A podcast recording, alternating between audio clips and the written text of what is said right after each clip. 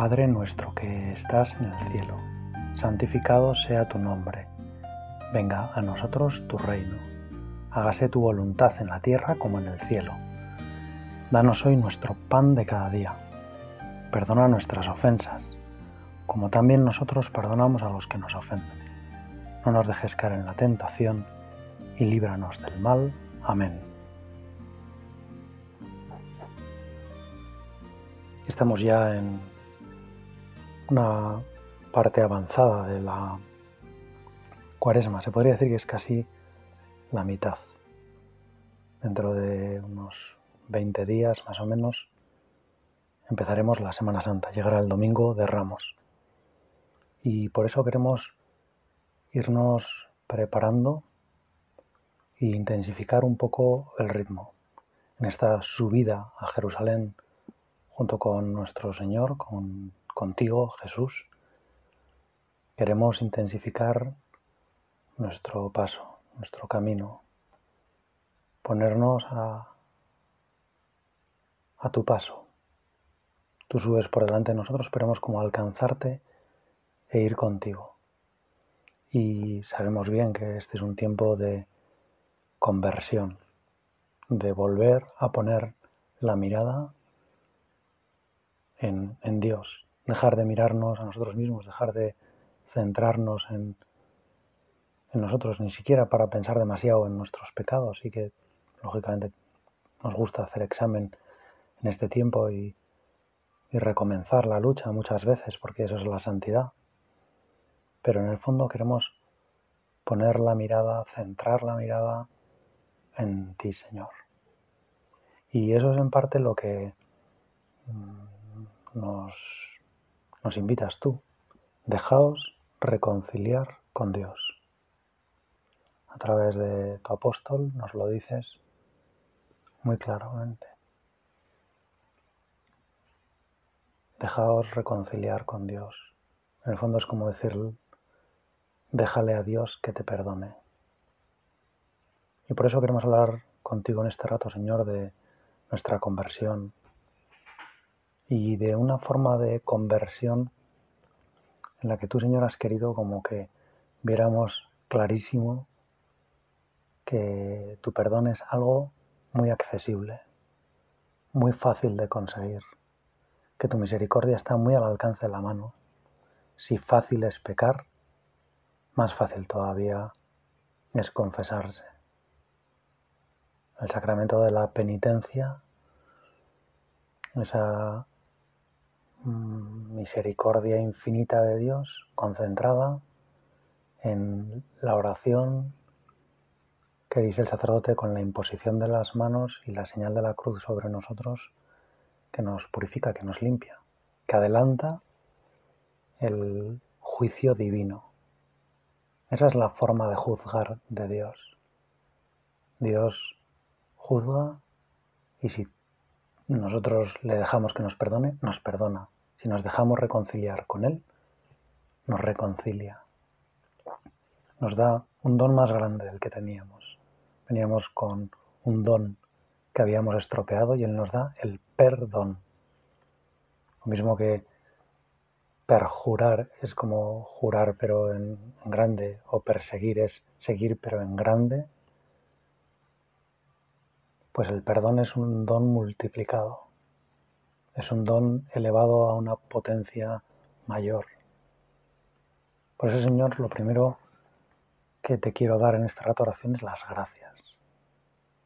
Y aunque me pasara toda la eternidad dándote las gracias, nunca voy a poder pagarte ese perdón, porque además es un perdón que se multiplica, que me lo vas a dar las veces que yo necesite. Podría venir incluso varias veces al día si varias veces al día lo necesito.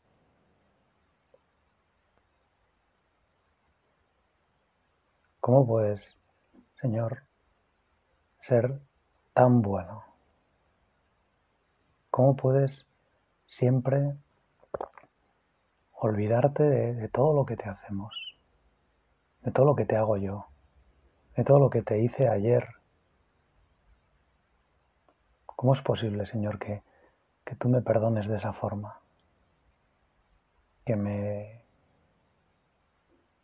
que cambies mi condición, que de esclavo me conviertas en hijo continuamente, que cada vez que me meto en la cárcel de mis pecados, tú me sacas, vienes y pagas el rescate y me liberas, pagas la fianza y me dejas no en libertad provisional, sino en libertad definitiva. Se anulan los cargos, se anula la demanda, se da una sentencia absolutoria.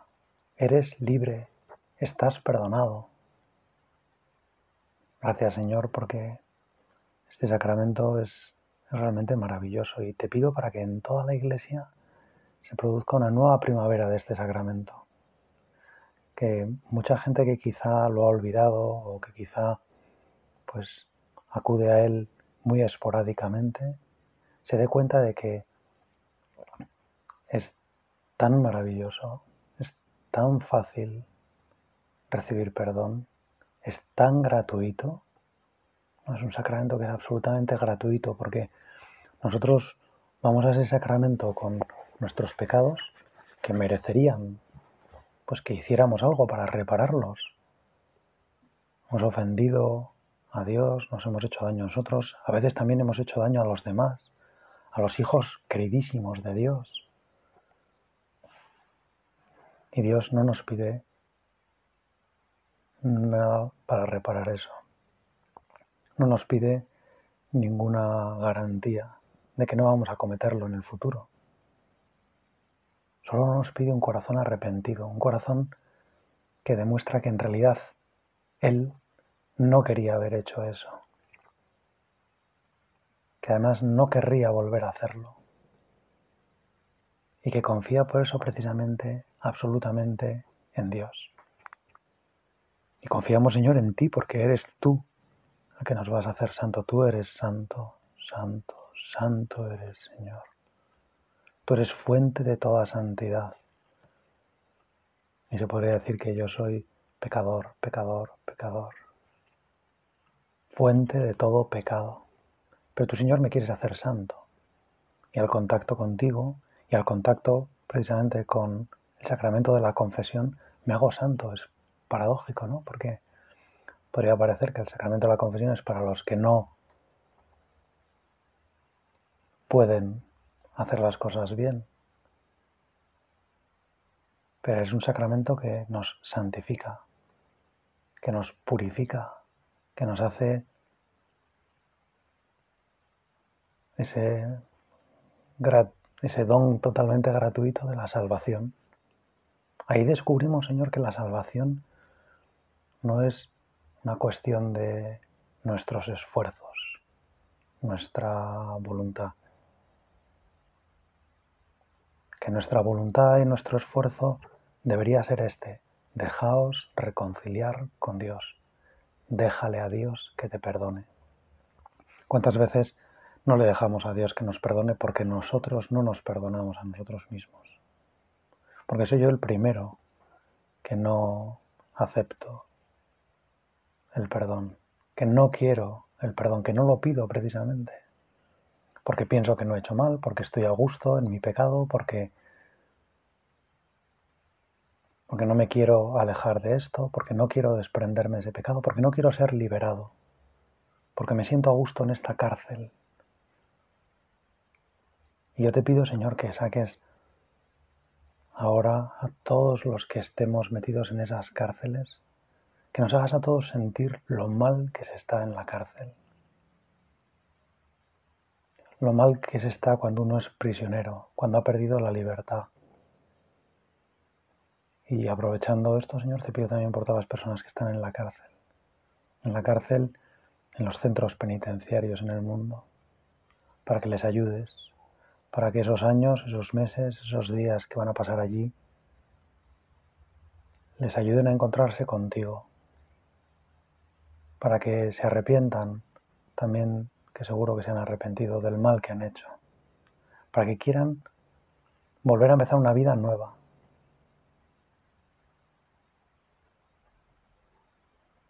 Señor, quiero dejarme reconciliar contigo, quiero dejarte que me perdones, contaron una vez una historia que tiene que ver con, con la cárcel también, además. Y es la historia de un chaval, un hijo de una familia, una familia muy buena, en una ciudad grande, un chaval que había recibido pues de todo en su familia, buena educación, mucho cariño de sus padres, un colegio fantástico, pero se juntó con algunos amigos un poco menos fantásticos y terminó pues mm, con esas malas compañías terminó en malos lugares. Y terminó pues consumiendo algunas drogas y cuando bueno pues uno empieza a consumir droga pues a veces tiene problemas para conseguir el dinero para hacerse con la droga porque la droga no es barata que hay un negocio increíble detrás de la droga, aprovechándose de esa debilidad del hombre, pues hay gente que saca mucho provecho económico de todo eso. Y entonces, bueno, pues este chico con 18, 19 años, en lugar de estudiar, pues seguía metido ahí en algunos trabajillos y total que Un día pues tuvo que robar y otro día tuvo que robar para conseguir dinero y otro día, total que al final la policía lo atrapó y, tuvo que pasar en la cárcel unos meses. No, no fue una gran condena, pero sí que al menos unos meses tuvo que pasarlos en la cárcel. Esos meses en la cárcel los pasó también con algún otro compañero de fechorías y al menos a este chaval le sirvió para, para recapacitar un poco y para darse cuenta de, bueno, de la vida tan triste que llevaba. En el fondo de que era una vida que era la que no quería él. No la quería para él y no la querría para nadie porque era sencillamente horrible. Total que pensó, bueno, también quizá que lo mejor era volver a casa de sus padres. Pero entendía que el nombre de sus padres y el daño que les había hecho y, cómo se había ido también de casa, porque en el fondo ya no vivía con sus padres antes de que lo atrapara la policía, pues entendía que sus padres podrían no perdonarlo, que sus padres estaban muy enfadados, que le habían dicho mil veces que cambiara, que había tenido pues, grandes enfados con ellos y grandes discusiones y, y sobre todo que se había ido de casa dando un portazo. Pero ahora se daba cuenta de que necesitaba volver a casa. Entonces, como bueno, pues desde la cárcel, con calma, escribió una carta en la que pedía perdón a sus padres, en la que les explicaba que también como ya estaba cercano el momento de salir de la cárcel, que si era posible le gustaría volver a casa porque sabía que ahí es donde pues en parte podría rehacerse, intentar comenzar una nueva vida, hacer borrón y cuenta nueva, empezar de cero. entonces le escribió esta carta a sus padres, pues reconociendo todo el daño que les había hecho, todo el daño que había hecho a la familia. Imaginaros una familia buenísima con un hijo drogadicto en la cárcel. Al final a la familia tampoco es que cuando uno es familia, eso es lo que menos importa. Lo que importa es saber que tu hijo es drogadicto y que está en la cárcel. Eso sí que duele. Pero te duele por él, no por el nombre de la familia. Pero en fin, todo suma. Total que él les escribió con estas palabras y le dijo, bueno, entiendo perfectamente que podáis no querer perdonarme, que os hayáis hartado después de todo lo que os he hecho, de todo lo que os he robado, de todo lo que os he maltratado, de todo lo que os he dicho y de todo lo que he pasado de vosotros. Y como creo que no sería capaz de bueno, de soportar y de verlo, prefiero que hagamos una cosa que es yo cuando salga pues dentro de unos, días, unas semanas de la cárcel, tomaré el tren, que pasa por delante de casa.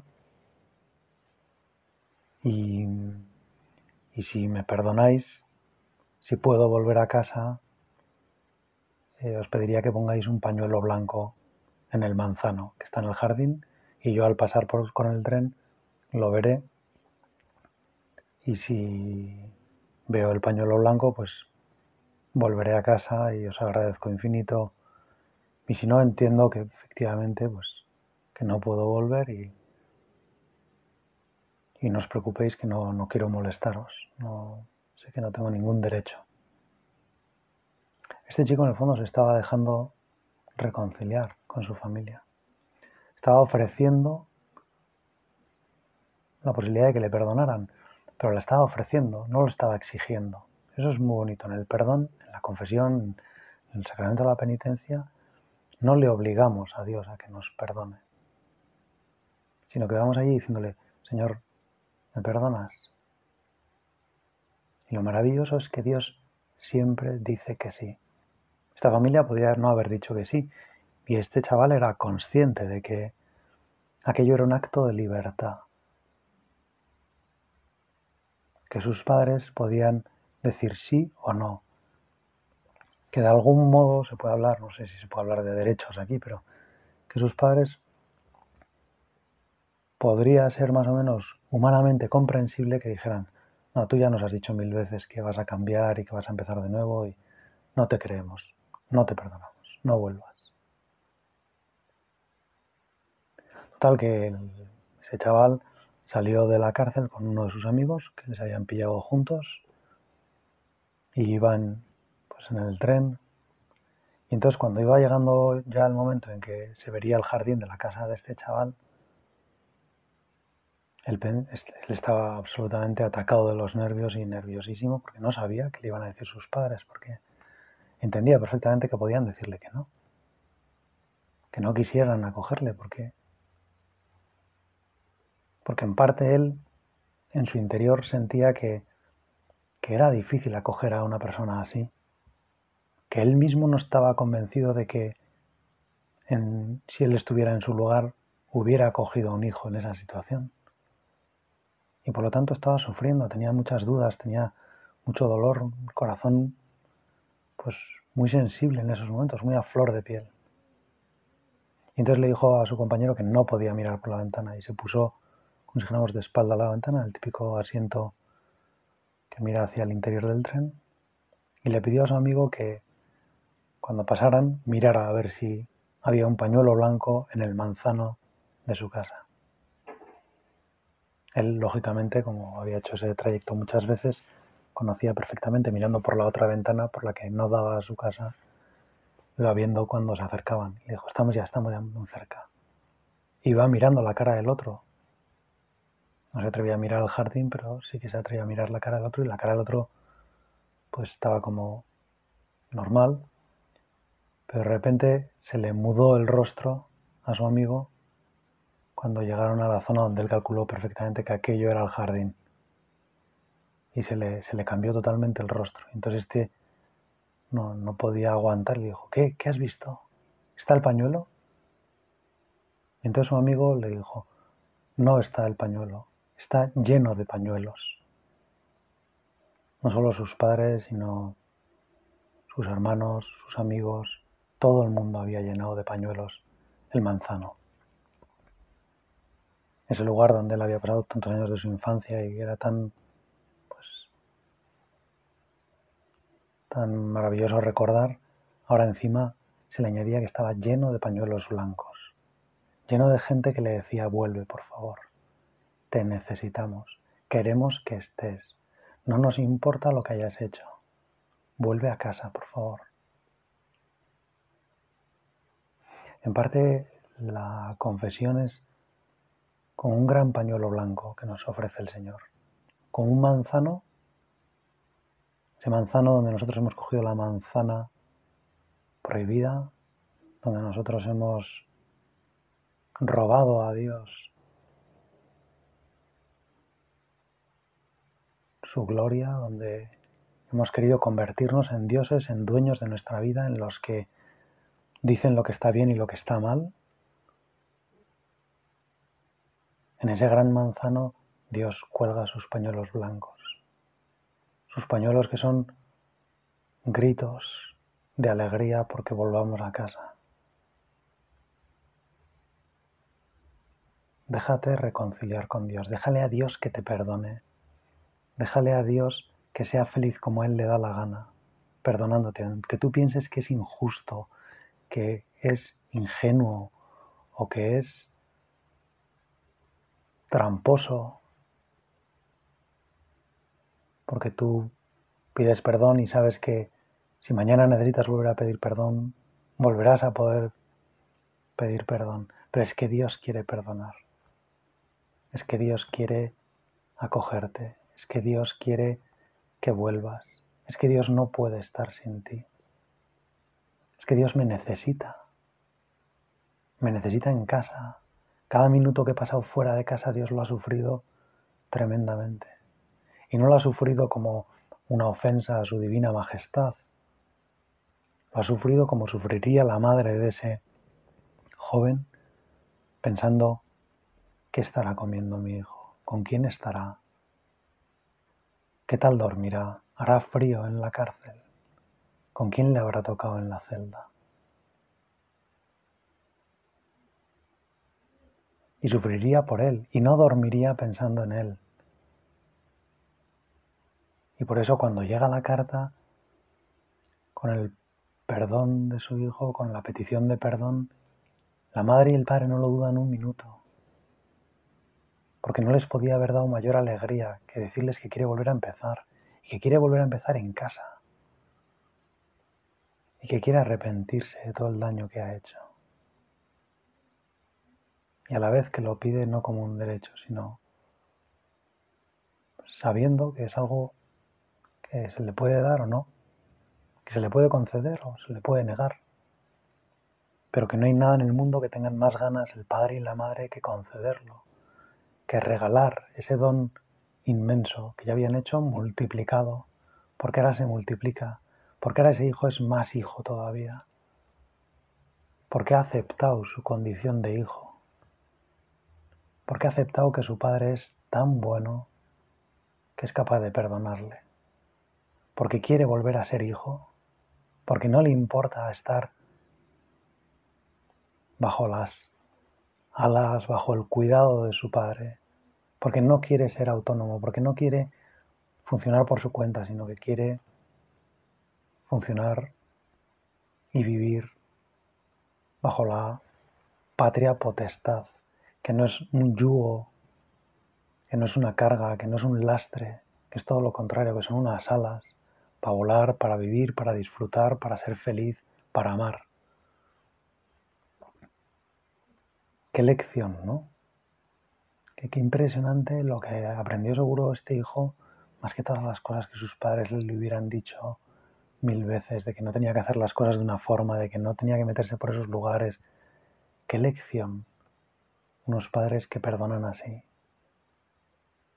¿Cuánto nos enseñas, Dios, sobre cómo eres tú cuando eres capaz de perdonarnos así? Qué maravilla un Dios que, que nos ama de tal forma que es capaz de pasar por encima de sí mismo para olvidarse totalmente de sí mismo y volvernos a dar un don que habíamos despreciado una vida que habíamos rechazado.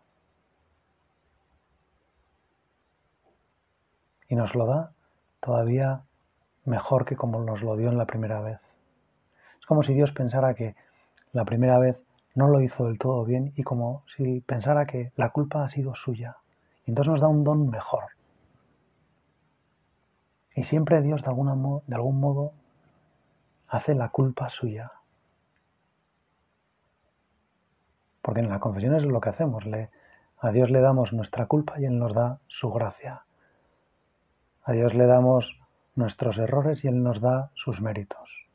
Nos reviste de sus méritos. Nos hace en ese momento ser Cristo.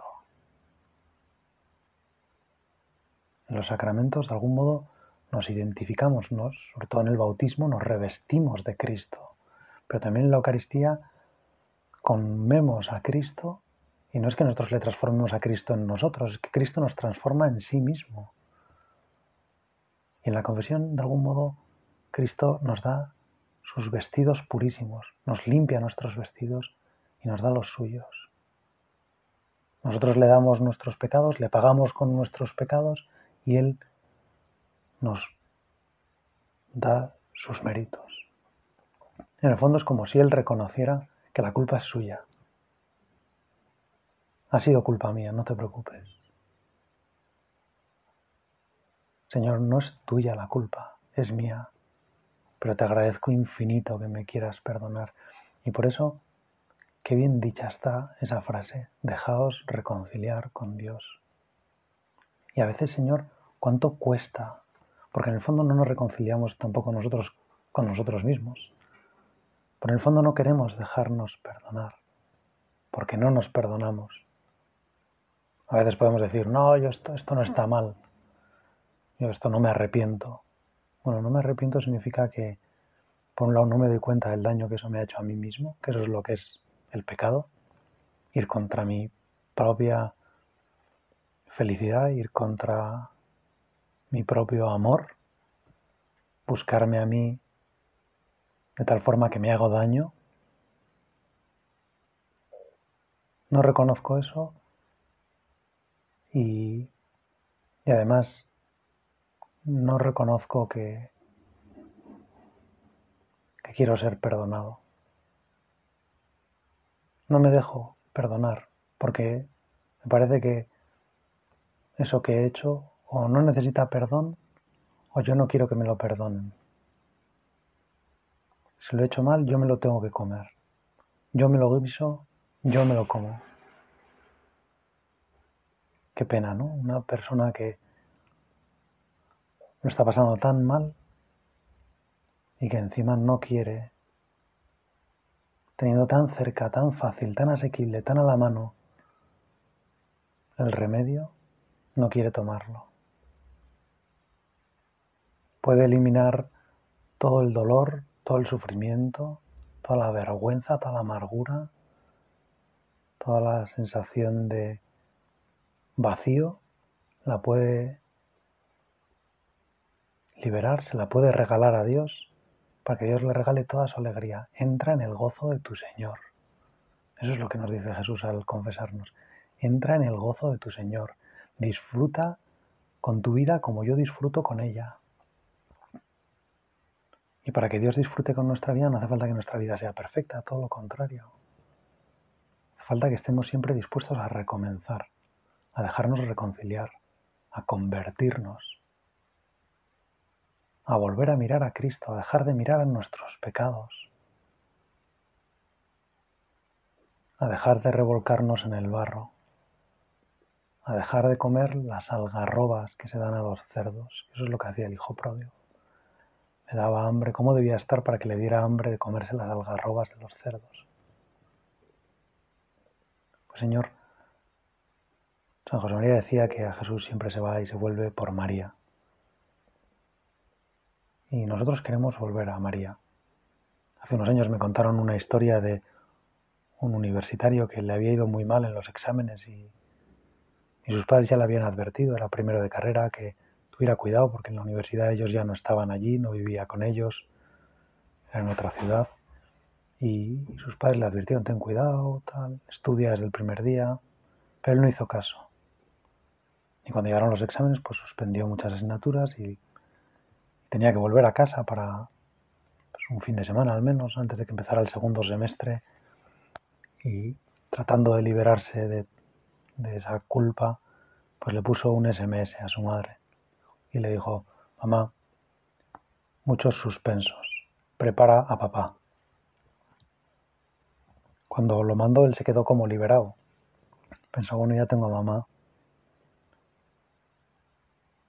Y inmediatamente recibió un mensaje de su madre que le decía, papá preparado, prepárate tú. Podría parecer que le estaba diciendo, ya verás la que se va a armar, pero la Virgen cuando vamos y volvemos, como decía San José María, a Jesús por María, cuando la Virgen nos dice, papá preparado, prepárate tú, es Papá tiene una fiesta preparada para cuando tú vuelvas. Prepárate para disfrutar, porque nunca has visto nada igual. Dios te salve María, llena eres de gracia, el Señor es contigo. Bendita tú eres entre todas las mujeres y bendito es el fruto de tu vientre Jesús. Santa María, Madre de Dios, ruega por nosotros, pecadores, ahora y en la hora de nuestra muerte. Amén.